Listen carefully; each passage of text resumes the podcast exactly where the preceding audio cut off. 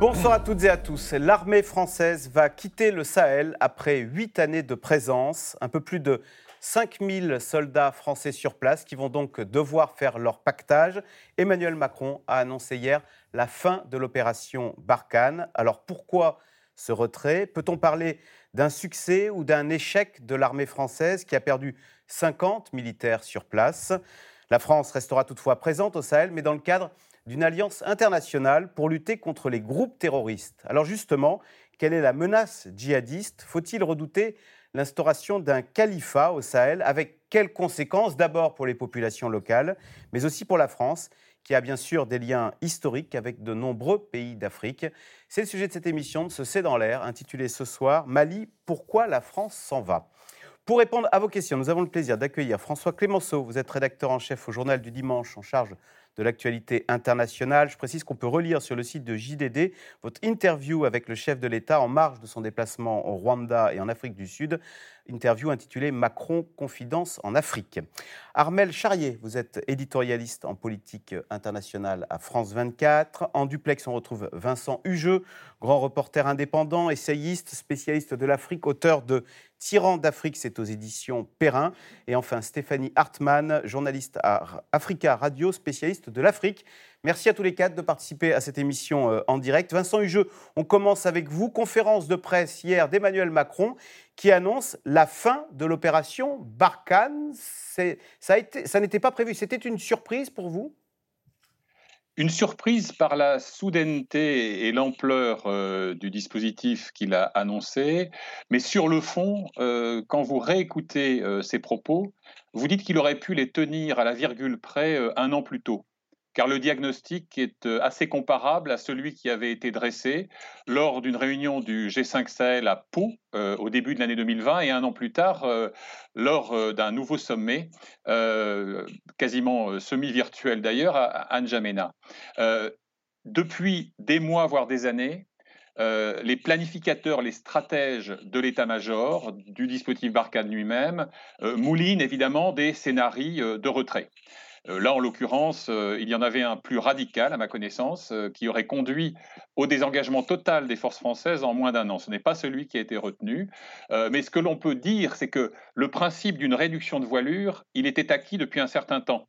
il avait été différé au début de cette année parce qu'il s'agissait à ce moment-là encore d'exercer une sorte de pression psychologique sur des djihadistes. Mais pour le reste, on se dirigeait vers cette solution, ou en tout cas cette formule. On reviendra ensuite euh, sur euh, les facteurs qui ont euh, conduit à ouvrir cette fenêtre de tir. C'est comme toujours une équation complexe hein, à X inconnus. Et parmi ces inconnus, il y a bien sûr la disparition brutale du président tchadien Idriss Déby Itno. Et puis, à mon sens, un autre élément, et je termine là-dessus, qui est cardinal, me semble-t-il, c'est le désaccord persistant et je dirais même croissant entre Paris et Bamako sur l'hypothèse de tractation, voire de négociation avec euh, certains djihadistes jugés euh, plus ou moins euh, fréquentables. En fait, Armel Charrier, on part par la petite porte parce que ça se passe mal. Alors je pense qu'on a trouvé une porte, est-elle petite, est-elle moyenne. Elle n'est pas grande, ça c'est sûr, mais on a trouvé une porte et on s'en est saisi dès qu'il y a eu l'occasion, finalement. Les tensions qu'il y a lieu avec euh, le Mali ont donné cette opportunité-là. Ce nouveau coup d'État. Ce nouveau coup d'État, deux coups d'État qui est arrivé, avec euh, du coup une possible instabilité au Mali, avec une difficulté dans ces cas-là. Comment est-ce qu'on peut s'appuyer sur ce pays Puisque toute la théorie de la France est de dire on intervient parce que le pays, le Mali, le demande, et de dire on prépare l'avenir, parce que la France a toujours eu en tête qu'il fallait qu'elle prépare l'avenir. On prépare l'avenir en formant l'armée tchadienne et on l'amène à être aguerrie et à pouvoir combattre. Oui, sauf que si l'armée malienne pardon, euh, commence à faire des coups d'État, euh, dans ces cas-là, ça devient compliqué de la former aussi. Donc c'est ça, en fait, je pense, qui met tout le monde dans l'embarras. Euh, ce qui est parlant, c'est que qu'il faille s'en aller, ça faisait partie des choses qui étaient dites. Euh, hier, moi j'étais à la conférence de presse euh, du président Macron et on a bien vu que l'annonce qu'il a faite n'était pas une annonce en fanfare. Il n'a pas pris la parole tout de suite sur ce sujet-là.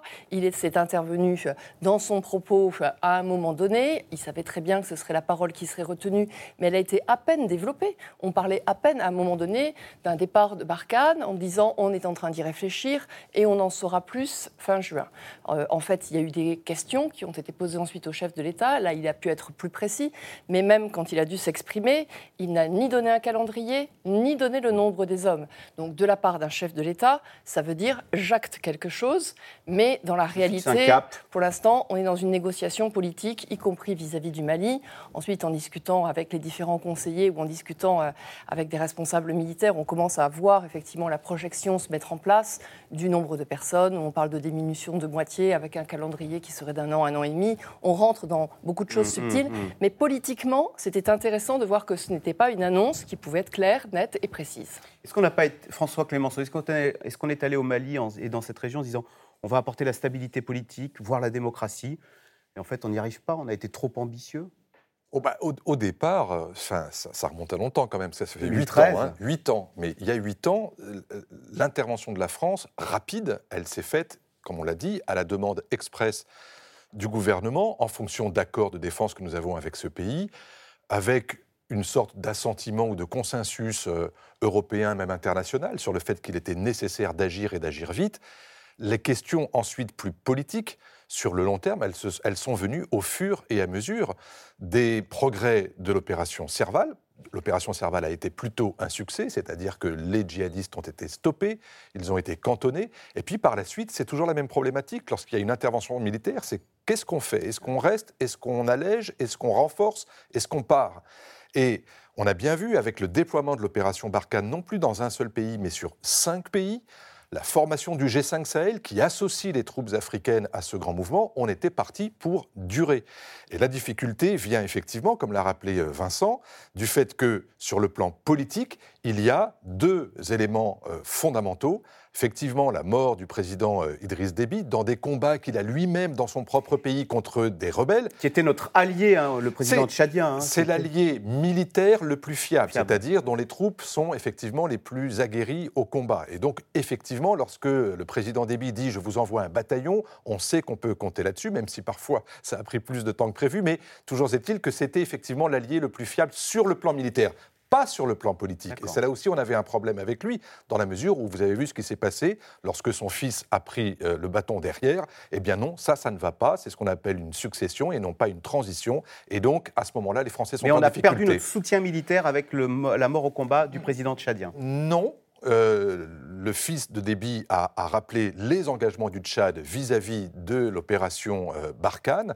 Et donc ça, ça n'est pas remis en cause. Mais la difficulté, c'est dans la relation qu'on a avec un régime, maintenant, puisqu'il faut bien appeler ça comme ça, avec lequel on n'est pas d'accord sur la façon dont il gouverne et dont il entend mener euh, cette, cette, la durée, en fait, de ce, de ce mm-hmm. nouveau mandat.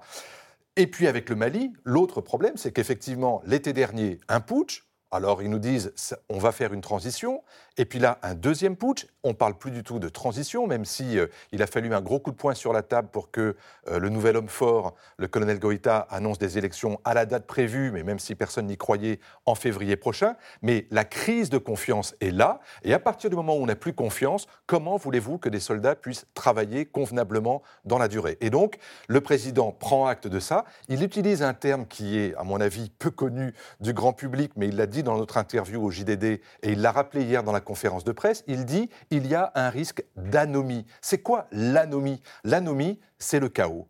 C'est-à-dire qu'il n'y a non seulement plus possibilité de faire confiance à un pouvoir local, mais il y a même plus de pouvoir du tout, où il y a un risque que les autorités n'exercent plus l'autorité. C'est ça l'anomie. Eh bien, à partir de ce moment-là, euh, le président de la République ne dit pas vous voulez les clés, prenez les clés. C'est un pays souverain. Euh, il n'y a pas de raison qu'on s'y oppose. Mais la conséquence qu'on en tire, c'est que oui, il faut continuer à lutter contre le djihadisme, mais certainement plus avec l'ampleur du dispositif qui préexistait, les Africains vont devoir prendre plus de responsabilités, les Nations Unies probablement également, avec la MINUSMA, peut-être même des forces de l'OTAN, c'est ce qui va se discuter euh, à Bruxelles, notamment euh, euh, lundi. Et on verra à ce moment-là si la coopération internationale et une réduction de la voilure côté français permettra d'arriver à un résultat à peu près comparable, c'est-à-dire des forces spéciales engagées pour aller tuer les terroristes, les éliminer ou les capturer, et puis pour le reste, débrouillez-vous. Et c'est vrai que la France va se cantonner à la lutte contre le terrorisme, mais ne plus accompagner militairement des États dont on estime qu'à la tête, bah, ce ne sont pas les plus grands démocrates de la Terre. Elle les euh, accompagnera d'une certaine façon, mais plus du tout avec la même ampleur, avec le même calendrier et avec la même confiance qu'auparavant. L'annonce d'Emmanuel Macron a donc résonné hier comme un coup de tonnerre. Hein. L'opération Barkhane va prendre fin après huit années de présence au Sahel. Mais les soldats français, on l'a dit, ne vont pas quitter complètement pour autant la région. Explication d'Andrine Bida et Christophe Roquet. Entre fermeté et amertume, Emmanuel Macron profite de sa conférence de presse sur le G7 pour acter la fin de l'opération Barkhane. Le dénouement de longs mois de tergiversation. Le temps est venu. La poursuite de, de notre engagement au Sahel ne se fera pas à cadre constant. Nous ne pouvons pas sécuriser des zones qui retombent dans l'anomie parce que des États décident de ne pas prendre leurs responsabilités. C'est impossible. Ou alors c'est un travail sans fin. Le chef de l'État avait prévenu son allié malien. Le pays devait retrouver une stabilité politique et organiser des élections démocratiques.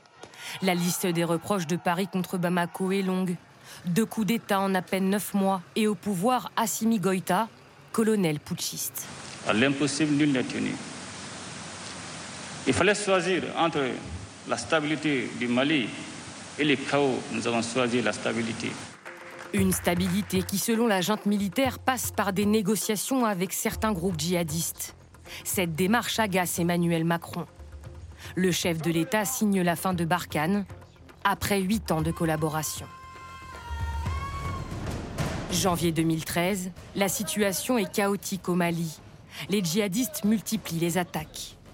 Désespéré, Dion Kunda Traoré, président par intérim, sollicite l'aide de son allié historique, la France. Je n'ai d'autre choix que de sonner la mobilisation générale autour de la grande armée malienne pour faire obstacle, au prix du sacrifice ultime s'il le faut, à ce projet criminel. Le sauveur du Mali s'appelle François Hollande. Dans les rues de Tombouctou, la foule chante les louanges du héros français venu les aider dans leur lutte contre le terrorisme. Le président de l'époque s'impose en chef de guerre. Aucune ville, aucun village ne doit être occupé par des terroristes et échapper à la souveraineté du Mali. C'est le début de l'opération Serval au Mali, devenue Barkhane dans tout le Sahel en août 2014. L'aide militaire pour lutter contre les groupes djihadistes s'élargit. 5100 soldats au Mali, en Mauritanie, au Burkina Faso, au Niger et au Tchad. Les premiers mois, cette présence française avait permis de stopper l'avancée des djihadistes, mais depuis, le bilan global est en demi-teinte. 51 soldats français tués au combat, une région devenue l'épicentre du terrorisme international, des attaques de plus en plus nombreuses sur les populations civiles. Mais aujourd'hui, le gouvernement français se veut rassurant. Ce n'est pas un abandon total de la région. Nous ne changeons pas d'objectif. L'objectif demeure. Il s'agit de continuer la lutte contre le terrorisme. C'est un enjeu majeur. C'est un enjeu majeur, bien sûr, pour les populations euh, des pays du Sahel et c'est un enjeu majeur pour la sécurité des Européens. Ce qui change, c'est l'approche. Et nous avons toujours dit depuis bien longtemps que Barkhane n'était pas éternel, d'une part, et nous avons aussi dit que notre dispositif militaire devait sans cesse s'adapter. S'adapter en trois grandes étapes. Début 2022, certaines bases militaires devraient fermer au Mali. D'ici l'été, 30% des effectifs rapatriés. La moitié des troupes actuelles devraient rentrer en France en 2023. 2500 hommes resteraient sur place. Un désengagement au moment où Barkhane réussit à neutraliser l'un des piliers d'Al-Qaïda au Maghreb islamique, le chef du commando responsable de la mort en 2013 de Ghislaine Dupont et Claude Verlon, deux journalistes de RFI. Question téléspectateur euh, Stéphanie Hartmann. Nos soldats tombés au Mali sont-ils morts pour rien? C'est Agnès, hein, dans les Pyrénées-Atlantiques, qui pose la question. Il y a eu 50 morts, 50 hein, soldats tués en 8 ans au Mali, français. Oui, bonsoir à tous. Non, non, je ne pense pas que euh, les soldats euh, tombés au Mali euh, soient morts pour rien. Il y a eu une première mission, hein, l'opération Serval, qui avait un objectif hein, très précis, c'était d'arrêter hein, la descente des terroristes islamistes sur, Bamako. Ensuite, en 2014, Serval est devenu l'opération Barkhane, qui a quand même, je sais que beaucoup sont critiques sur l'efficacité de l'opération Barkhane, mais elle a quand même aussi neutralisé plusieurs euh, terroristes. Elle a eu pour effet, c'est ce que disait d'ailleurs, je crois, le général Lecointre euh, à plusieurs reprises, euh, n'est pas forcément d'anéantir hein, l'ensemble des terroristes dans le Sahel, c'était surtout d'affaiblir leur position.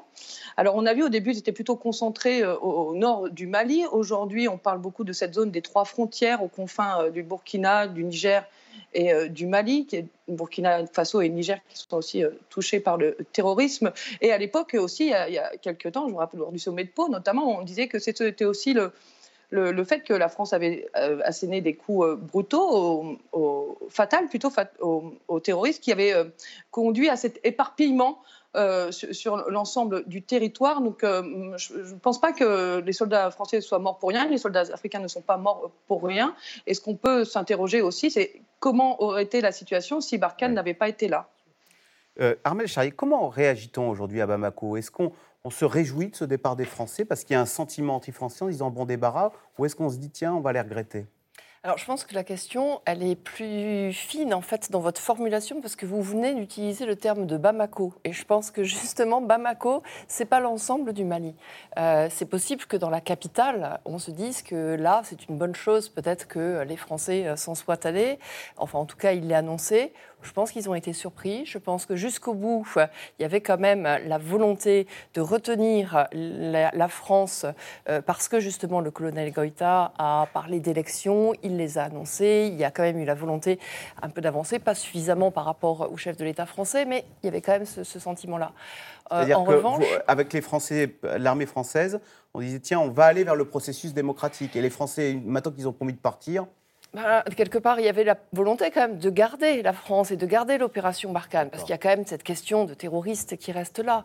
Après, la question différente euh, dans le Mali, c'est que quand on quitte Bamako, comment réagisse la population qui elle est dans le nord du Mali et qui elle se retrouve effectivement avec les djihadistes, avec les terroristes, donc qui parfois effectivement peut travailler avec, mais qui en même temps euh, en a aussi l'imprégnation. Ce que je pense, on a peut-être du mal à, à saisir, parce que quand on parle de djihadistes dans la zone des fois on a l'impression que c'est un petit peu abstrait, que ce sont quand même des personnes qui, à un moment donné, arrivent avec des exactions, euh, qui tuent. On l'a vu euh, dans d'autres endroits, mais dernièrement au Burkina Faso, euh, on a un village, 160 personnes qui sont tuées. Donc ça veut dire que ça veut dire que d'une part que la population n'est pas d'accord quand on la tue, et d'autre part ça veut dire qu'on met en place la stratégie de la peur. Donc c'est-à-dire qu'il n'y a pas forcément beaucoup de monde, mais on veut tenir par la peur. Le nord du Mali a connu ça. De la même manière que lorsqu'il y a eu l'opération Serval, lorsqu'il y a des opérations sur les terroristes aujourd'hui, à chaque fois on prend en fait des ordinateurs et on décortique ce qu'il y a dans les Et euh, on voit clairement qu'il euh, y a des stratégies d'attaque, il y a des stratégies d'attentat, euh, il y a plein de choses qui se mettent en place. Donc les opérations qui sont menées dans le nord aujourd'hui du Mali, elles ont libéré en partie des grands chefs terroristes. Il y a eu une opération qui a été une victoire, on l'a peut-être pas assez dit à ce moment-là, mais quand il y a à peu près un an, Abdelmalek Drougdel, qui est le chef d'ACMI, a été tué par les forces françaises sur place, là, c'était effectivement la tête d'Acmi qui était été. Donc je pense qu'il y a une partie de la population malienne qui a quand même conscience de ça. Et c'est là où c'est difficile de ratisser large dans un pays qui s'étend quand même beaucoup plus euh, sur beaucoup de densité. Vincent Hugeux, contenir ainsi la menace terroriste, c'est sans fin. D'ailleurs, c'est euh, le général Lecointre qui, dans le Figaro, disait Dans dix ans, l'Europe sera toujours engagée au Sahel et sans doute plus qu'aujourd'hui. C'était euh, Emmanuel Macron a dit le rôle de la France n'est pas de se substituer à perpétuité au Sahel. Et ce d'autant que ce que l'on vit également en ce moment, c'est euh, l'extension du domaine de la lutte, pour reprendre une formule chère à, Michel Houellebecq. Pourquoi? Parce qu'au-delà des cinq pays que l'on vient euh, d'évoquer, il y a une poussée palpable avec l'instauration de petites cellules djihadistes dormantes, voire des actions terroristes meurtrières qui touchent la Côte d'Ivoire, le Togo et qui peuvent menacer, par exemple, le Bénin et le Ghana. Pourquoi? Parce que euh, les euh, stratèges du djihadisme sahélien souhaitent euh, élargir leur champ d'opération jusqu'au golfe de Guinée, donc jusqu'à la mer. donc ça, c'est le paysage tel qu'il est aujourd'hui. N'oublions jamais que l'horloge des djihadistes ne tourne pas à la même vitesse que la nôtre. Leur but stratégique à long terme demeure le même, l'instauration d'un califat islamique sahélien, euh, fût-ce après l'échec d'une expérience analogue euh, dans l'espace irako-syrien. Mais dans l'immédiat, tout ce qui fragilise des États par ailleurs défaillants, tout ce qui pourrait conduire à l'établissement à Bamako, à Ouagadougou, Burkina Faso ou ailleurs, de ce que l'on pourrait appeler des gouvernements djihado-compatibles, où en quelque sorte on accepterait euh, en échange d'une quiétude illusoire d'intégrer certaines des exigences morales, sociales ou politiques euh, des djihadistes. Eh bien tout cela, ça constitue une stratégie de grignotage qui fonctionne.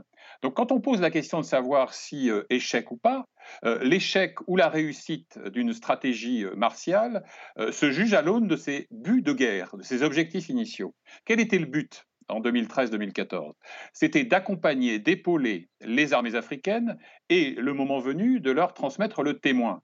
L'ennui, c'est que le, moment n'est jamais venu.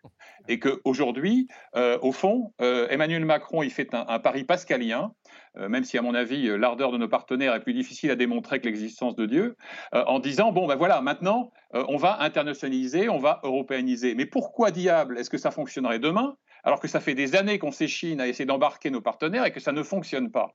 C'est là où je trouve qu'il prend un risque considérable et on verra euh, par ailleurs, euh, et je ferme la parenthèse immédiatement, euh, quand, si vous voulez, il, dénonce la mensuétude des pays ouest africains vis-à-vis du putschiste récidiviste Assimi Goïta, il serait un peu plus audible si lui-même n'était pas allé avaliser à N'Djamena une dévolution dynastique et militaire du pouvoir après la mort au combat du maréchal président Idriss Déby. Je ferme la parenthèse. Donc on n'arrive pas à faire de transition démocratique, à installer des démocraties dans ces pays. Donc la décision a été prise de partir. François Clémenceau, pourquoi est-ce que c'est aussi long de partir? Alors on n'a pas de date, mais on dit ce serait bien qu'en 2023, on arrive à diviser par deux la présence française, qui est actuellement de 5000 hommes. C'est, pourquoi est-ce qu'il faut pourquoi est-ce que c'est pas plus rapide de piller bagages et hop, de tous rentrer? Bah, D'abord parce que je crois que l'objectif, ça n'est pas de partir. L'objectif, c'est de revoir le dispositif pour le rendre plus compatible avec effectivement la, nouvelle donne politique qu'il y a en ce moment au Sahel, singulièrement au Tchad et au Mali. Et deuxièmement, de continuer la mission. La mission, on ne va pas l'abandonner du jour au lendemain en se disant ça ne marche pas, on s'en va. Non, il faut continuer à lutter contre les terroristes. La question, c'est comment et avec qui? Et à partir de ce moment-là, on revoit les choses. Et puis, deuxièmement, on le sait, et, toutes les opérations militaires l'ont montré depuis le Vietnam, c'est que rentrer, c'est facile, repartir, c'est beaucoup plus compliqué. Logistiquement, c'est plus compliqué. Pourquoi?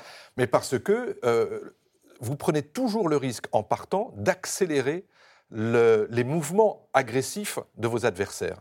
Donc, vous faites attention à ce que votre départ ne coïncide pas avec une montée en puissance de vos ennemis qui, à ce moment-là, tout simplement, vous pourchassent jusque euh, euh, sur les toits des ambassades. la retraite de Russie avec... Euh, oui, enfin, la retraite de Russie ou celle du Vietnam, vous savez, avec ces hélicoptères sur le toit de l'ambassade à Saïgon. C'est ça dont on ne veut pas.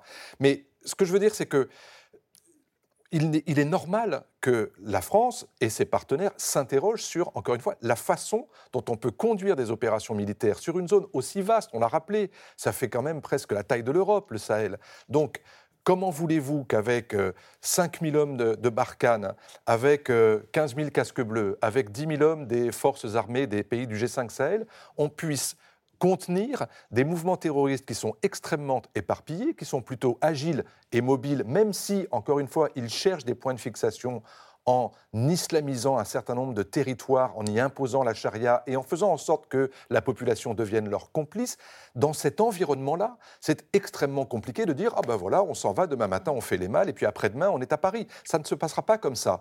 Et l'idée, c'est effectivement d'envisager une réduction de voilure progressive et de faire en sorte que dans le même temps, il puisse y avoir un certain nombre de partenaires, et Vincent a raison d'être sceptique sur la capacité et le volume de ces partenaires, mais oui, il faudra qu'il y ait des forces d'appoint qui viennent dans les casques bleus de la MINUSMA, dans... C'est l'ONU. Hein. C'est l'ONU. Euh, dans ce qu'on appelle le UTM, c'est-à-dire cette sorte d'organisation de dispositifs européens qui continue de former les armées des pays du G5 Sahel, même si c'est extrêmement lent et c'est extrêmement compliqué. Il faut continuer par ailleurs à mettre de l'argent pour investir dans le retour de l'État dans ces régions qui ont été abandonnées pendant si longtemps. Ça, c'est l'Alliance Sahel, elle va continuer. Et elle ne fonctionnera que s'il y a des zones sécurisées. Vous ne pouvez pas renvoyer l'État dans des zones qui sont euh, menacées du jour au lendemain d'être aux mains des djihadistes. Donc tout ça prend du temps. Et l'idée de la France, c'est de se dire, puisque euh, les régimes en place ne sont pas compatibles avec notre propre agenda. Ne soyons pas néocolonialistes en nous, en nous, imposant par la force contre la volonté même des gouvernements qui se sont mis en place. Essayons de maintenir la mission en s'adaptant. C'est extrêmement compliqué. Stéphanie Hartmann, justement, c'est Emmanuel Macron qui euh, redoute que les populations ne s'appuient sur le ressentiment euh, anti-français et que ça ouvre la porte aux Russes. Hein. Emmanuel Macron qui dit euh, il y a une stratégie à l'œuvre menée par des puissances étrangères comme la Russie ou la Turquie qui joue sur le ressentiment post-colonial. Est-ce qu'en s'en allant, la France pourrait laisser un vide qui profiterait à, Moscou et aux Russes? Déjà qu'on soit bien clair, euh, euh, comme l'ont dit les personnes en plateau, il ne s'agit pas vraiment d'une annonce, l'annonce d'un retrait, ou alors c'est l'annonce d'un pseudo-retrait, hein, puisque concrètement, hein, euh, d'ici 2023, voilà, il y aurait encore 2500 hommes euh, dans le Sahel. Donc voilà, ce n'est pas vraiment euh, un retrait qui laisserait le, signal d'un le vide total. C'est le signal d'un repli, d'un réajustement. Moi, je pense que c'est surtout un coup de pression d'Emmanuel Macron à ses partenaires euh, africains, aux dirigeants africains qui, effectivement, ont du mal à s'approprier cette lutte euh, antiterroriste. L'Élysée sait très bien que le tout euh, militaire ne marchera pas, qu'il faut des réponses politiques et, économiques également. C'est ce que dit également l'Alliance Sahel. Et, face justement à l'absence hein, de, cette réponse politique au retour de l'administration hein, dans les zones qui ont été libérées, on évoque seulement 9% d'administration euh, dans les zones du nord et du centre euh, du Mali. C'est pour ça que euh, la France a fait cette déclaration qui s'annonce plutôt pour un pseudo-retrait qu'un que véritable désengagement à long terme. Effectivement, par contre, si, si, cela allait vers un, un désengagement concret qu'on laissait le champ vide à d'autres partenaires, et notamment la Russie, comme on l'a fait en, Centrafrique après le retrait de Sangari. C'est aujourd'hui la, France s'en mordait les doigts, puisque désormais le, régime centrafricain s'est pas détaché de la France, au contraire, elle joue, la France contre la Russie, elle, multiplie ses partenaires, et donc les Russes sont désormais en Centrafrique, on, le voit comment ils le sont, même s'ils le nient, euh, la coopération russe militaire avec la Centrafrique passe par des mercenaires, donc ce serait le, risque. Et effectivement, au Mali, vous avez euh, la tentation de Moscou aussi. Euh, beaucoup, une certaine opinion, certains hommes politiques même euh, disent voyons, pourquoi ne pas nous tourner vers la Russie? Elle a l'air d'être beaucoup plus efficace. On, fait, on sait aussi à quel prix, au prix de certaines exactions. Donc ce pourrait être un, risque, effectivement, pour la France de faire encore une zone d'influence, sachant. Stéphanie Hartmann, pour bien comprendre les Russes. Bamako a signé un, accord avec la Russie euh, il y a un an et demi à peu près. Ils ont l'avantage d'être efficaces contre les djihadistes et de ne pas, vous faire des leçons de morale sur la politique. Euh, euh, c'est pour comprendre. Tout à hein. fait. efficace contre les djihadistes. Alors, c'est pas vraiment des djihadistes qu'on trouve en, Centrafrique. Ce sont des groupes armés, mais bon, peut-être que la typologie hein, ressemble, même si il y a des nuances. Oui, ils ont l'air plutôt efficaces, mais au prix d'exactions. Hein, beaucoup soupçonnent d'exactions des, mercenaires russes en Centrafrique. Effectivement, ils sont peut-être moins regardants sur la question de la démocratie, mais la France ne l'est pas non plus. La preuve, hein, avec euh, le soutien euh, au coup d'État euh, tchadien, hein, c'est d'ailleurs c'est ce qui participe à, faire monter le, sentiment anti-français dans ces pays-là du Sahel, hein, que ce soit le, Mali, le, Burkina Faso. Cette, ce, deux poids deux mesures, cette, cette difficile lisibilité de la politique française concernant le, soutien aux, droits de l'homme et à la démocratie, qui fait monter ce sentiment anti-français, davantage d'ailleurs que la présence militaire de Barkhane. Armel Charrier, si j'ai bien compris, la France dit bah, maintenant on va se cantonner à combattre les djihadistes en s'alliant d'ailleurs avec des partenaires européens, en faisant une, coalition euh, internationale avec euh, les Estoniens, les Suédois, euh, les, les, Danois. Mais est-ce que vu de, Tallinn, de Varsovie, c'est pas très loin le Sahel Est-ce que c'est ils considèrent que c'est leur combat? Alors, c'était l'idée française, c'est-à-dire de savoir comment est-ce qu'on intéressait les Européens à ce qui se passait au Sahel. Et parce que finalement, on a la Méditerranée entre nous et la question de l'immigration, elle ramène davantage de monde. Donc on s'est dit, si on parle effectivement du Sahel, si on parle de terrorisme, si on parle d'une immigration qui, franchissant la Méditerranée, arrive sur le sol européen, on va intéresser davantage de monde. Donc si vous suivez mon raisonnement, on aurait dû avoir les Grecs, les Italiens et les Espagnols qui auraient été fort intéressés, et peut-être que les Estoniens, comme vous le disiez, ou les Lituaniens, beaucoup moins. En fait, finalement, les choses se sont faites différemment. Euh, on a les Tchèques, les Danois qui sont intéressés, euh, les Espagnols l'été, mais c'est leur Parlement euh, qui a arrêté, parce que ça, c'est le coup près politique. Et c'est vrai que... La Angela Merkel, elle nous soutient, par exemple? Elle soutient, mais elle n'ira pas jusque-là encore dans l'opération Takuba, c'est celle dont vous parlez, parce que l'opération Takuba, elle montre finalement que la France avait une stratégie d'accompagnement. Dire, on a l'opération Barkhane, avec derrière euh, l'aide internationale, puisqu'on a la MINUSMA, puisqu'on euh, forme les armées euh, africaines, et puis de l'autre côté, on a la lutte contre le terrorisme, que elle, on va garder parce qu'on ne va pas laisser un vide, et on a nos propres forces spéciales françaises qui sont extrêmement renommées et qui vont travailler avec des forces spéciales européennes et avec des Africains pour lutter contre le terrorisme. Donc la lutte contre le terrorisme, elle reste. Et Emmanuel Macron l'a plusieurs fois répété. Simplement, ce qui se passe, c'est que les Européens ont dit ça nous intéresse de travailler avec les forces françaises parce qu'ils savent qu'il y a un vrai savoir-faire et qu'ils se disent c'est intéressant, on va apprendre des choses. Mais encore faut-il effectivement que le Sahel soit un peu stable. Or, aujourd'hui, on est en train de parler de ça. Comme vous le disiez, eh bien, il y a des pays lointains qui sont intéressés. Mais si le Mali s'effondre, si on va de coup d'État en coup d'État, peut-être que la stratégie française, elle ne va pas amener du monde. Si l'Espagne, le Parlement n'a pas voté politiquement, politiquement, le Parlement n'a pas voté parce que les militaires disaient on est d'accord pour intervenir, mais le politique espagnol a dit où est-ce qu'on va se mettre? Attendez, on voudrait regarder un peu plus près avant que vous y alliez. Donc en fait, le vrai risque, est un peu seul. Le vrai risque, il est là fondamentalement aujourd'hui. On est, on est un peu seul, Vincent Hugeux. On va avoir du mal à intéresser le monde entier euh, à la situation du Sahel? On est un peu seul, mais euh, là aussi, euh, je dirais qu'on est co-responsable de cette atonie euh, européenne. Lorsque vous discutez avec des diplomates ou des militaires allemands, britanniques, italiens, espagnols, que sais-je, bah, très souvent, ils vous disent bah, Vous attendez de nous qu'on vous aide à régler vos arriérés postcoloniaux.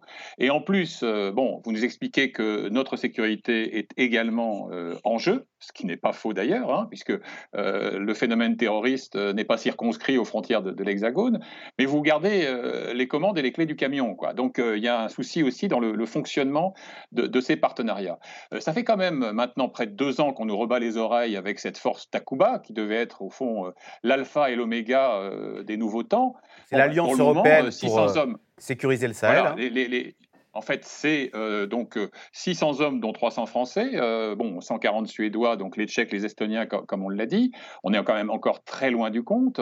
Donc la crème de la crème des forces spéciales. Et avec des pays qui jusque-là envisageaient de rallier le panache de cette force Takuba, et qui maintenant euh, rétropédalent parce qu'ils se disent qu'il n'y a que des coups à prendre et que pourquoi, au fond, euh, aller commettre euh, l'élite de nos forces spéciales dans une, guerre ingagnable. Petite nuance quand même, s'agissant des forces spéciales, je rappelle que ce qu'on appelle la force sabre, mhm. qui est une force, alors pour le coup, spécifiquement française, c'est vraiment l'élite de nos commandos continue d'opérer. Et là aussi, soyons très clairs, leur objectif, c'est la traque des chefs djihadistes et leur neutralisation, comme on dit dans le jargon militaire, c'est-à-dire leur liquidation.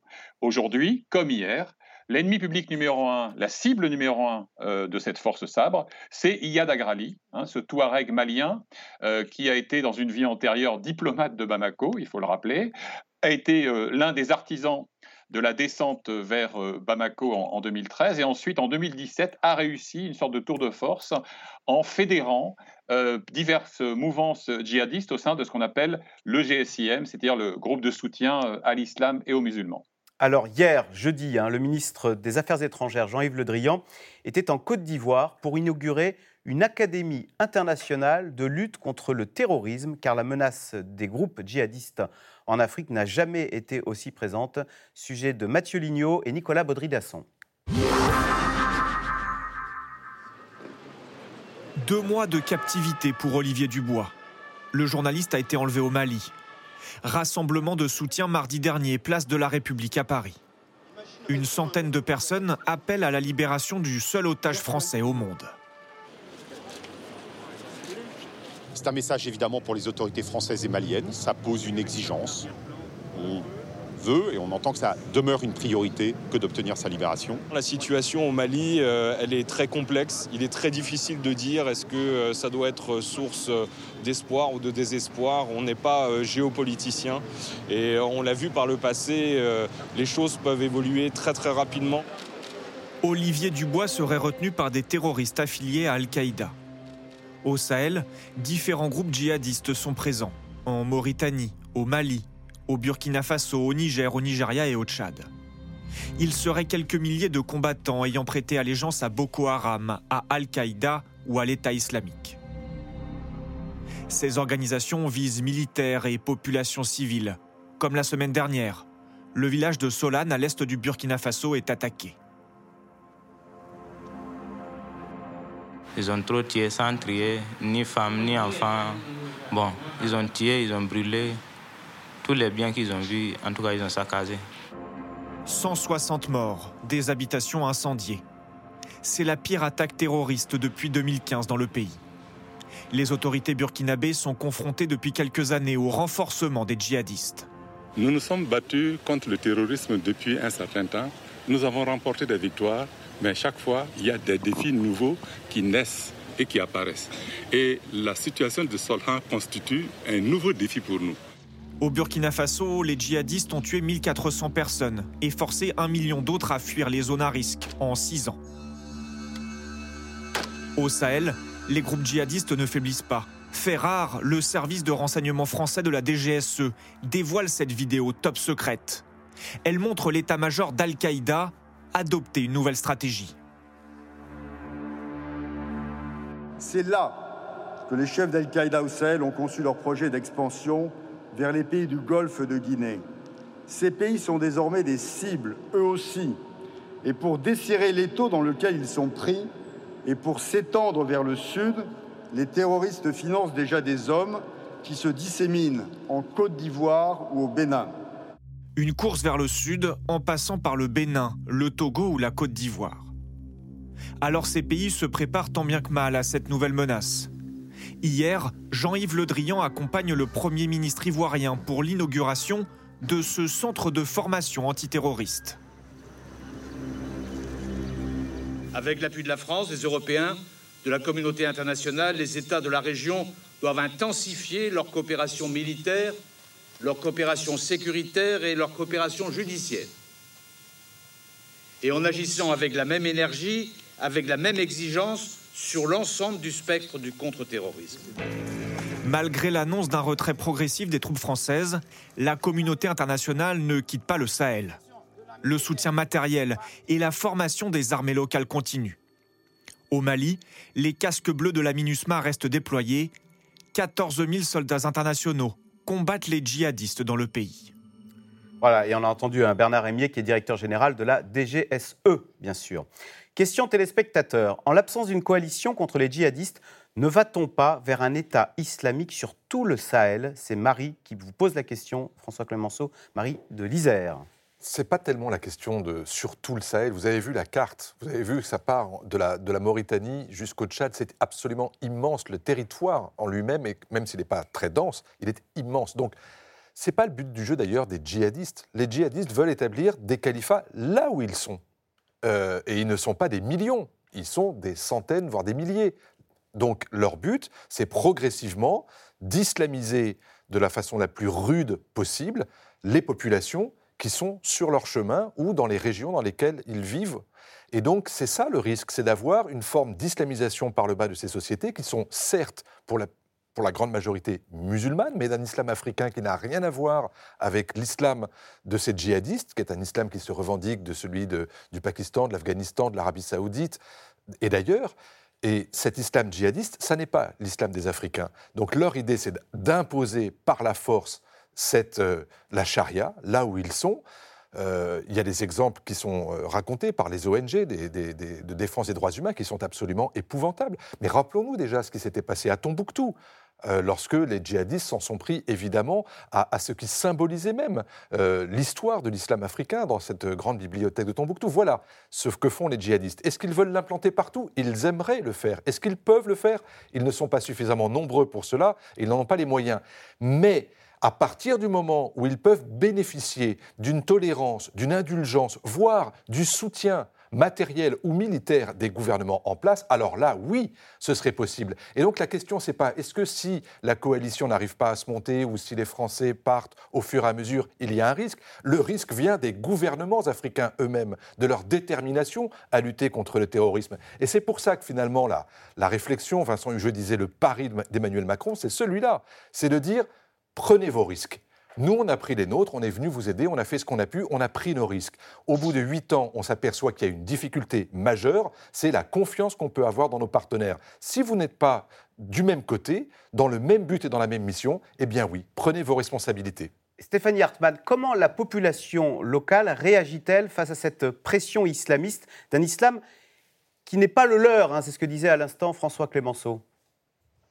Oui, mais bon, c'est quand même un islam qui monte depuis euh, plusieurs années hein, dans ces pays-là, et euh, pas seulement du fait des terroristes euh, et des, djihadistes, appelez comme, vous voulez, mais aussi du fait de la coopération. Vous avez cité hein, l'Arabie saoudite notamment. On sait que, petite anecdote comme ça, c'est que beaucoup de Maliens vont parfois faire le, pèlerinage à la Mecque en, Arabie saoudite, et, voilà, ils reviennent souvent chargés de,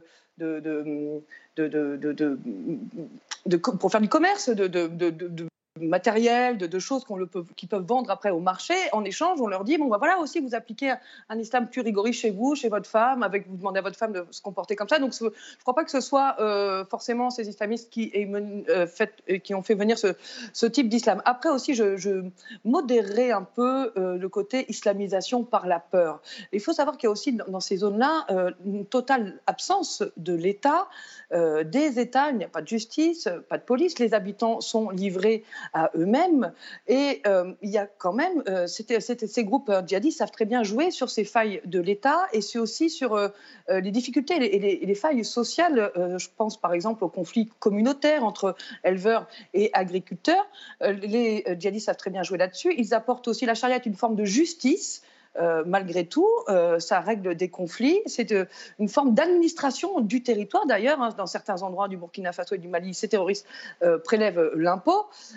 donc voilà, je, nuancerai cette question de peur. On peut citer aussi l'exemple du, cercle de Nyono, je crois, si je ne me trompe pas, au Mali, où la population, qui était effectivement encerclée hein, par les mm-hmm. djihadistes qui, qui les menaçaient, une milice hein, locale, a signé un accord euh, à négocier avec euh, ces djihadistes pour euh, une paix, un cessez-le-feu en échange de l'application de la charia. Donc malheureusement, et ce que je voulais aussi préciser, c'est que malheureusement, des fois, les armées nationales font aussi plus des actions que les terroristes eux-mêmes, ce qui crée une défiance au sein de la population envers leurs propres États et leurs propres dirigeants. Donc voilà, il faut, un peu nuancer le, le, risque, c'est que si les États ne répondent pas au terrorisme, non pas militairement, mais par plus d'administration, plus de développement, euh, de création d'emplois dans ces régions, euh, effectivement, la population risque de choisir le côté des djihadistes. Euh, Armel Charrier, vous revenez du Burkina Faso. On le, sent monter, cette influence de l'islam dans les codes vestimentaires, dans euh, je sais pas, il n'y a plus d'alcool dans les restaurants Alors, le Burkina Faso, euh, j'allais dire euh, oui, comme on l'a largement vu aussi au Mali, à Bamako. là, on se, en, plus, on est en crise sanitaire en ce moment, donc on ne peut pas se promener facilement parce qu'il faut aussi faire attention parce qu'il y a le Covid. Mais à côté de ça, j'allais dire, pour aller plus loin dans votre question, tous ces pays-là, ce sont des pays, moi ça fait plus de 20 ans que j'ai l'habitude de les fréquenter, je vois au fur et à mesure à quel moment euh, on ne peut quasiment plus rien faire. C'est-à-dire que ce sont des pays, tous, où on est allé, on a pu se promener partout. Euh, le Burkina Faso, on pouvait se promener absolument partout. Au Mali, on pouvait se promener partout. On pouvait prendre le fleuve Niger, descendre de Tombouctou, passer à Mopti, arriver à Bamako. J'ai pu prendre une voiture, partir de Bamako, euh, passer par des grandes allées désertiques, voir des magnifiques baobabs, passer le pays d'Ogon, arriver ensuite au Burkina Faso. Je vous fais un petit peu rêver parce que tout ça, on ne peut plus le faire.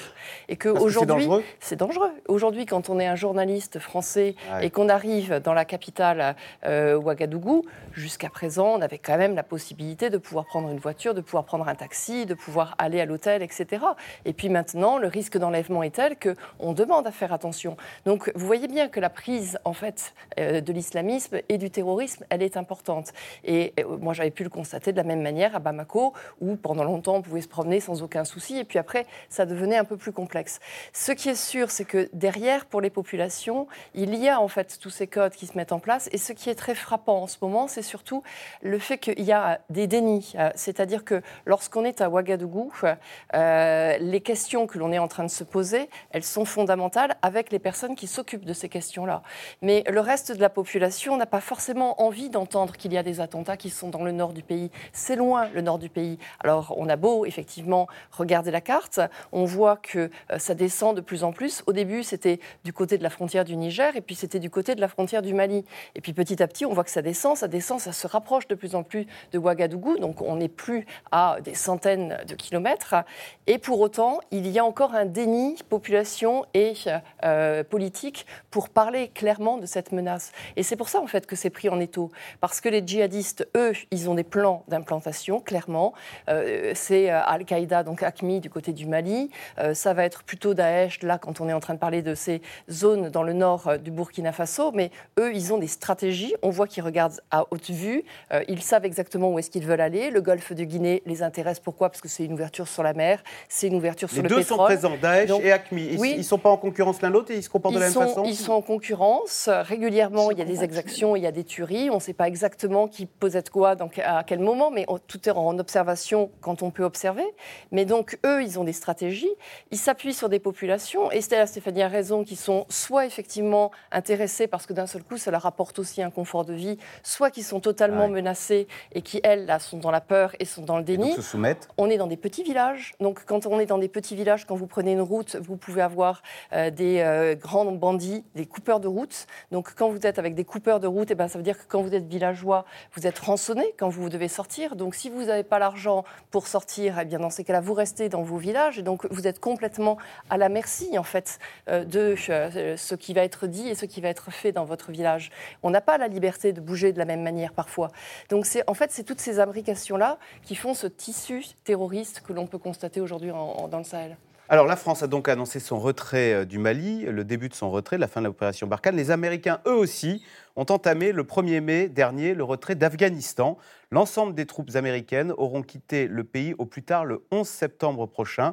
Et pendant ce temps-là, les violences ne font que s'accroître. Les insurgés en profitent pour gagner du terrain. Sujet de Aubry Perrault et Erwan Nilion. En Afghanistan, à proximité des bases militaires américaines progressivement désertées, voici les restes de véhicules et d'appareils électroniques de l'armée. Ici au nord-est du pays, ou là, au sud, des marchés à ciel ouvert où les habitants tentent de récupérer ce qui peut l'être. Il y a des ordinateurs, des réfrigérateurs, des gilets pare-balles, de l'équipement militaire, des radios, des antennes et plein d'autres choses. À Kandahar, les troupes américaines viennent de quitter ce qui fut l'une de leurs plus grandes bases aériennes, discrètement. Illustration d'une armée sur le départ, respectant la promesse de leur président. Le 15 avril, Joe Biden annonce très solennellement la fin de l'intervention des États-Unis en Afghanistan. L'heure est venue de mettre fin à la plus longue guerre de l'Amérique. Il est l'heure pour les troupes américaines de revenir à la maison. Washington s'engage à plier bagage. Le même jour, en visite à Bruxelles, le secrétaire d'État américain appelle les pays de l'OTAN à faire de même. 9600 militaires de 36 pays différents sont encore déployés en Afghanistan. Un retrait coordonné des forces après 20 ans de présence sur place. Il y a presque 20 ans, après que les États-Unis ont été attaqués le 11 septembre, nous sommes allés ensemble en Afghanistan pour faire face à ceux qui nous ont attaqués et pour nous assurer que l'Afghanistan ne deviendrait pas à nouveau un refuge pour les terroristes qui pourraient attaquer l'un d'entre nous. Le retrait des troupes en Afghanistan, un processus engagé par le prédécesseur de Joe Biden. En 2019, Donald Trump en fait l'annonce. L'année suivante, Washington signe un accord historique avec les talibans. Les États-Unis s'engagent à partir à condition que les insurgés cessent tout acte de terrorisme et entament des pourparlers avec le gouvernement afghan. Au peuple afghan, c'est votre moment. Des guerres ont torturé votre pays. Il n'y aura plus de violence ni de chaos. Écoutez, écoutez les voix de tous, jeunes et vieux, hommes et femmes, de chaque région, de chaque tribu, de chaque ethnie et de chaque religion. En tant que puissance politique organisée, nous voulons avoir des relations saines avec nos voisins et les autres pays. Mais depuis le départ des Américains fixé au 1er mai et reporté au 11 septembre par Joe Biden, de quoi remettre en cause les engagements pris par les talibans. Cela ouvre en principe la voie à nos combattants pour qu'ils prennent les actions appropriées contre les forces d'invasion. Un changement de ton qui s'accompagne d'une flambée de violence dans le pays. Le 9 mai à Kaboul, un attentat à la voiture piégée et à la bombe à l'entrée d'une école fait plus de 50 morts et une centaine de blessés. La plupart des victimes sont des fillettes. Pour le gouvernement, c'est signé. Ce sont les talibans qui sont derrière cet acte impardonnable de terreur. C'est dans ce climat délétère que les deux partis, gouvernement et talibans, ont repris leur discussion. Une autre voix tente de se faire entendre, celle d'Ahmad Massoud, reçu officiellement en France fin mars. Le fils du commandant Massoud, figure de la résistance contre les talibans assassinés il y a 20 ans, continue le combat. Si les talibans ne reconnaissent pas le fait que l'Afghanistan d'aujourd'hui est différente de l'Afghanistan d'il y a 20 ans, s'ils pensent qu'aujourd'hui, parce qu'il n'y a pas de commandant Massoud, ou qu'il n'y a pas d'alliance du Nord, qu'ils sachent qu'il y a Ahmed Massoud, et que la population est déjà en train de s'armer et de se préparer. Un pays divisé, où les forces étrangères auront bientôt disparu.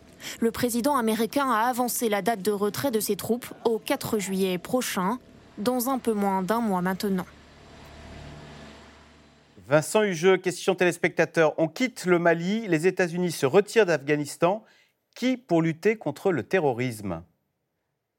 Eh bien, tout ça, ce sont les épisodes du même feuilleton qui est la grande trahison de, de l'Occident il se trouve que j'ai séjourné en Afghanistan à de nombreuses reprises, que je connaissais assez bien euh, Ahmad Shamassoud, dont il faut se souvenir qu'il a été assassiné 48 heures avant euh, la tragédie euh, du 11 septembre hein, et des tours jumelles. ceci n'est pas évidemment fortuit, mais si vous reprenez un peu la séquence récente, il faut quand même un cynisme de collection pour prétendre se retirer en bon ordre de l'Afghanistan, alors qu'on sait très bien que l'ennemi, les talibans, sont de nature totalitaire et que les mots de concession et de compromis n'appartiennent pas à leur vocabulaire. Donc tout ça est une immense hypocrisie, mais je pourrais y ajouter l'abandon des Kurdes, je pourrais y ajouter euh, la bénédiction apportée euh, à la dictature militaire d'Abdel Fattah al-Sisi en Égypte. Il faut se souvenir euh, des palinodies, puis de la reddition de Barack Obama en 2013, lorsque la coalition occidentale était prête à, frapper Bachar el-Assad. Les Syriens ont été abandonnés à leur triste sort, etc., etc. Donc tout ça projette, notamment au sein de ces populations africaines et arabes, pour ne citer que celle-là, l'image d'un Occident faible, hypocrite, duplice, et bien sûr, les propagandistes euh, de tous les djihadismes euh, imaginables font leur miel euh, de cette performance assez désolante. J'écoutais avec attention Armel tout à l'heure qui, évoquait la dégradation, mais je vais apporter juste une petite anecdote, mais pour faire mesurer de manière très concrète. Euh, l'étendue du, dégât et la descente aux enfers.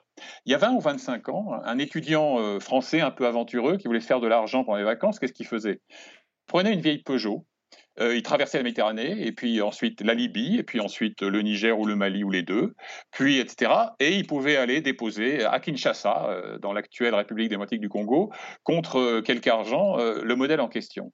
Vous imaginez une demi-seconde accomplir ce genre de périple suicidaire aujourd'hui? Ça, ça vous fait mesurer très simplement à quel point euh, le mal est profond. Euh, autre exemple personnel, hein, moi il se trouve que euh, mon épouse n'avait jamais connu l'Afrique subsaharienne et un jour je me suis dit bon ben il faut lui faire découvrir l'Afrique authentique, la vraie Afrique et je suis allé au Mali assez spontanément et à l'époque on pouvait prendre un 4x4 à Bamako, monter à Mopti, monter à Gao, aller voir la formidable mosquée de Ndjéné, etc. etc. inimaginable. Ça vous fait mesurer combien en quelques années cette sorte de reddition race campagne de, l'Occident euh, a, contribué à euh, dégrader la situation. Dernier point quand même, parce que c'est important, il y a un mot qu'on n'a pas encore prononcé ici ce soir, mais il faut le faire, c'est le mot de, gouvernance. François Clémenceau, à juste titre, évoqué tout à l'heure la nécessité de restaurer l'État. Mais au Sahel, il ne s'agit pas de restaurer l'État, il s'agit de l'instaurer le plus souvent. On a célébré à grands coups de clairon euh, la réouverture d'une sous-préfecture ici, d'un dispensaire là-bas, dans le Grand Nord malien, etc. Ce qu'on a oublié de dire, euh, c'est que trois jours après, bah, le sous-préfet ou le médecin, euh, il repartait dans l'autre sens parce qu'il n'y avait pas de sécurité, pas de matériel, pas d'équipement, pas de finances, pas d'eau, pas tout ça. Donc voilà, dire, tout ce qui est mis en place au niveau militaire, si ça ne s'accompagne pas, répétons-le, il faut le redire mmh. ici et maintenant, d'une véritable instauration d'État fonctionnel, c'est de l'argent jeté par les fenêtres et c'est le sacrifice de populations qui n'en demandaient pas tant. Mmh. Euh, François Clémenceau, est-ce que c'est cette situation dramatique qui s'annonce tant en Afghanistan qu'au Sahel, ça nous annonce euh, bah, des populations qui vont chercher à fuir euh, et des, réfugiés qui vont venir frapper aux portes de l'Europe en disant écoutez, on ne va pas. C'est le cercueil ou la, ou la fuite, quoi. Oui, c'est effectivement un risque. Et d'ailleurs, on l'a vu sur l'Afghanistan. Aujourd'hui, vous voyez arriver aux portes de l'Europe, et depuis dix ans déjà, des réfugiés afghans qui fuient non pas forcément uniquement la guerre, mais aussi le risque de ne plus pouvoir vivre normalement, c'est-à-dire éduquer ses filles, aller à l'école euh, et, avoir une vie normale où l'on peut avoir une libre opinion sur euh, euh, la gouvernance précisément, on en parle, l'islam, etc. Donc oui, à la fois donc des gens qui viennent chercher un refuge politique, un refuge physique tout court, et pour certains, évidemment, l'occasion de fuir la barbarie, la dictature une nuance, c'est que euh, Vincent parlait de trahison. Euh, au départ, euh, dans ces pays, je veux dire, l'Occident n'a pas commis une faute irréparable. Si, depuis les années de la décolonisation, il y a eu, entre les années 60 et les années 80-90, des gouvernements qui ont travaillé, qui ont coopéré, avec des dirigeants qui parfois étaient totalement insouciants de l'argent euh, public et de celui surtout qu'on leur prêtait ou qu'on leur donnait, c'est pas, j'allais dire, une faute intrinsèque de l'Occident. Il y a une faute aussi intrinsèque des pays euh, qui ont profité de, de, ce climat et qui a contribué à une certaine révolte contre l'injustice, contre la misère, contre la pauvreté, contre le manque d'investissement dans les infrastructures, etc. Et ça, c'est visible pas seulement en Afrique, ça s'est vu effectivement, comme Vincent l'a dit, dans le monde arabe et jusque dans ces pays comme le Pakistan, l'Afghanistan ou ailleurs, où l'État soit n'a pas gouverné, soit a mal gouverné. Et ça, c'est pas la faute des Occidentaux. En revanche, l'idée que une intervention militaire peut résoudre les problèmes. Les Anglais s'y étaient cassés les dents, les Soviétiques aussi, les Américains aujourd'hui aussi. Et il a fallu pour les États-Unis 20 ans pour se rendre compte que la bataille n'était pas gagnable contre des adversaires, les talibans, qui étaient au pouvoir en 2001, que l'on a chassés pour une simple et, unique raison, c'est qu'ils avaient hébergé, financé et soutenu Al-Qaïda. Donc la mission militaire, encore une fois, elle a réussi de ce point de vue-là, mais la suite a échoué. Et c'est exactement ce qui menace, quoi que en disent les militaires français, effectivement, les le, histoires sont le Sahel, les histoires sont comparables, le volume, l'intensité et le calendrier n'est absolument pas le même. Allez, tout de suite, on revient à vos questions. Armel Charrier, encore une guerre perdue par la France. C'est Stéphane en Haute-Garonne. On peut parler de guerre et on peut parler de perdue par la France? Oh, je vais être un peu plus douce que cela, parce que c'est vrai que euh, là, pour l'instant, il faut réajuster les choses. Euh, En même temps, quand l'opération Serval a été déployée, elle a été déployée parce qu'il y avait vraiment un risque sur le Mali. Euh, et donc ça, effectivement, ça a été quand même conduit à bon port. Il y a quand même eu des opérations contre les djihadistes qui ont été menées, qui ont été bien menées. Après, évidemment, c'est tout ce dont on est en train de parler, c'est-à-dire que il peut avoir raison, ce téléspectateur, si on regarde que au niveau militaire, parce qu'on sait faire un acte militaire, mais ensuite l'acte militaire s'embourbe, et c'est ce qu'on essaie d'expliquer. C'est-à-dire que si on veut avoir une vue plus juste, il faut une solution politique, il faut une solution de développement. Euh, les Africains, par exemple, au Burkina Faso, sont des, des gens qui sont charmants et qui sont très travailleurs. Donc en même temps, il y a plein euh, d'endroits de, agraires où on peut travailler les champs, où on peut avoir des, il y a de l'eau, on peut avoir du coup des, des, légumes, il y a plein de choses à faire aussi dans, dans ces endroits-là. Donc évidemment qu'on pourrait avoir des pays qui sont beaucoup plus en paix si c'était des pays qui étaient gouvernés. Alors jusqu'à présent, c'est des pays qui ont été tenus par des hommes forts. Le Burkina Faso, il y avait Blaise Compaoré, on n'a pas prononcé son nom, mais c'est vrai qu'il y a eu quand même tous ces pays qui étaient tenus par des hommes forts, ce qui pose un problème aux démocraties que nous sommes. C'est-à-dire qu'à un moment donné, est-ce qu'un homme fort dans ces pays-là est à un moment donné plus facile que euh, cette déliquescence alors ça, je ne rentrerai pas dans ce débat parce que chacun a son opinion politique ou sa perception des choses, mais c'est là en tout cas qu'on est. Alors encore une guerre perdue. En tout cas, là, on est dans la désescalade, mais je ne parlerai pas de guerre perdue quand même. Euh, Vincent Hugeux, l'opération Barkhane n'était-elle pas vouée à l'échec dès le départ? C'est Christophe dans les Côtes d'Armor. Dès lors qu'on envoie des soldats, euh, c'est facile d'y aller, c'est compliqué d'en sortir.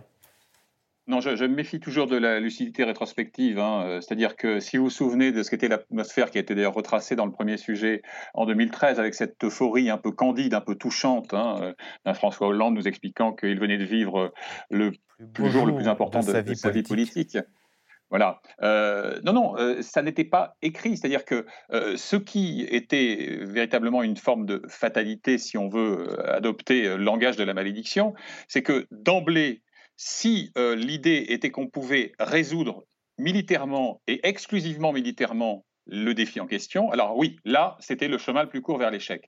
Mais ça n'était pas l'objet. Encore une fois, rappelons-le, euh, souvenons-nous, puisqu'on a vécu euh, les uns et les autres de nombreux reportages dans cette région à l'époque et depuis lors, l'idée, c'était véritablement de faire en sorte, en s'adossant aux armées africaines, en les épaulant et aux sociétés civiles locales, de les aider en quelque sorte à développer les anticorps qui aurait euh, permis d'enrayer euh, la diffusion et la contagion du, fléau djihadiste. Donc voilà, euh, le verre était dans le fruit à partir du moment où on a compris qu'on était incapable d'accompagner politiquement et socialement, et notamment par une amélioration d'une gouvernance très souvent désastreuse, les pays partenaires sahéliens. Stéphanie Hartmann, Macron fait-il preuve de faiblesse ou les Français n'ont-ils plus les moyens financiers pour ce type de mission militaire. effectivement, c'est une mission qui coûte très cher. Hein. Je crois que c'est près d'un million, euh, un milliard d'euros euh, euh, par an. Barkhane. moi, je ne crois pas que ce soit une question d'un aveu de, faiblesse. au contraire, voilà, comme je le disais, c'est plutôt un coup de pression. Barkhane coûte cher. Barkhane coûte cher aux contribuables euh, français. En effet, après, moi, je voudrais juste revenir hein, sur la question de terrorisme et le lien avec l'Afghanistan. Il euh, faut savoir qu'on a lancé cette guerre contre le terrorisme au niveau mondial depuis le 11 septembre de 2001, ça fait à peu près 20 ans, et que finalement, les terroristes n'ont jamais été aussi nombreux et qu'en Afghanistan aussi, je crois que les États-Unis ont, poussé un peu aux négociations avec les talibans, ce à quoi la France s'oppose euh, au Sahel, même si euh, il y a quelques années, elle avait forcé Bamako, poussé Bamako à, discuter avec des groupes euh, rebelles. donc c'est cette question aussi peut-être de l'État-nation qu'il faut poser dans ces pays. On ne peut pas exporter la démocratie, on le voit bien en Afghanistan, en Irak, ni ailleurs. donc il faut peut-être poser la question de l'État-nation. Est-ce que finalement État-nation, cette forme d'État-nation colle aux réalités de ces pays-là? François Clémenceau, André dans la Loire, qui dit J'avoue être surpris, je ne suis pas le seul. Soulagement et inquiétude en même temps. Et maintenant, qui va occuper le terrain au Sahel? Bah, Encore une fois, ce, redéploiement, cette révision du dispositif va prendre des mois, voire des années. Euh, on parle de 2023 pour aboutir à une réduction seulement de la moitié des forces. Et encore, ça n'est pas cadré, ça n'est pas décidé, c'est juste en gestation. Deuxièmement, euh, l'idée du président de la République, euh, c'est de convaincre un certain nombre de partenaires africains, européens, américains, via l'OTAN, pour obtenir du soutien humains, logistiques, financiers pour pouvoir continuer la mission prioritaire qui est celle de lutter contre le terrorisme et d'accompagnement des gouvernements et des populations dans le développement. C'est évidemment extrêmement ambitieux, mais effectivement, si ça n'est pas fait, et s'il y a un retrait précipité des forces françaises et de leurs alliés au Sahel, ce sera pire. Il faut forcément être au sol, on ne peut pas envisager à l'heure des technologies et des drones modernes. Euh, ah mais bien sûr, le combat contre 90% des missions, euh, j'allais dire, qui obtiennent un succès sur une cible, c'est au départ du renseignement au sol et ensuite l'exécution, elle est aérienne, c'est les avions, des hélicoptères et les drones. Voilà, c'est la fin de cette émission. Merci beaucoup euh, d'y avoir participé. c'est dans l'air, je le rappelle, est disponible en podcast audio gratuitement sur toutes les plateformes. Vous restez sur France 5 à suivre, c'est à vous.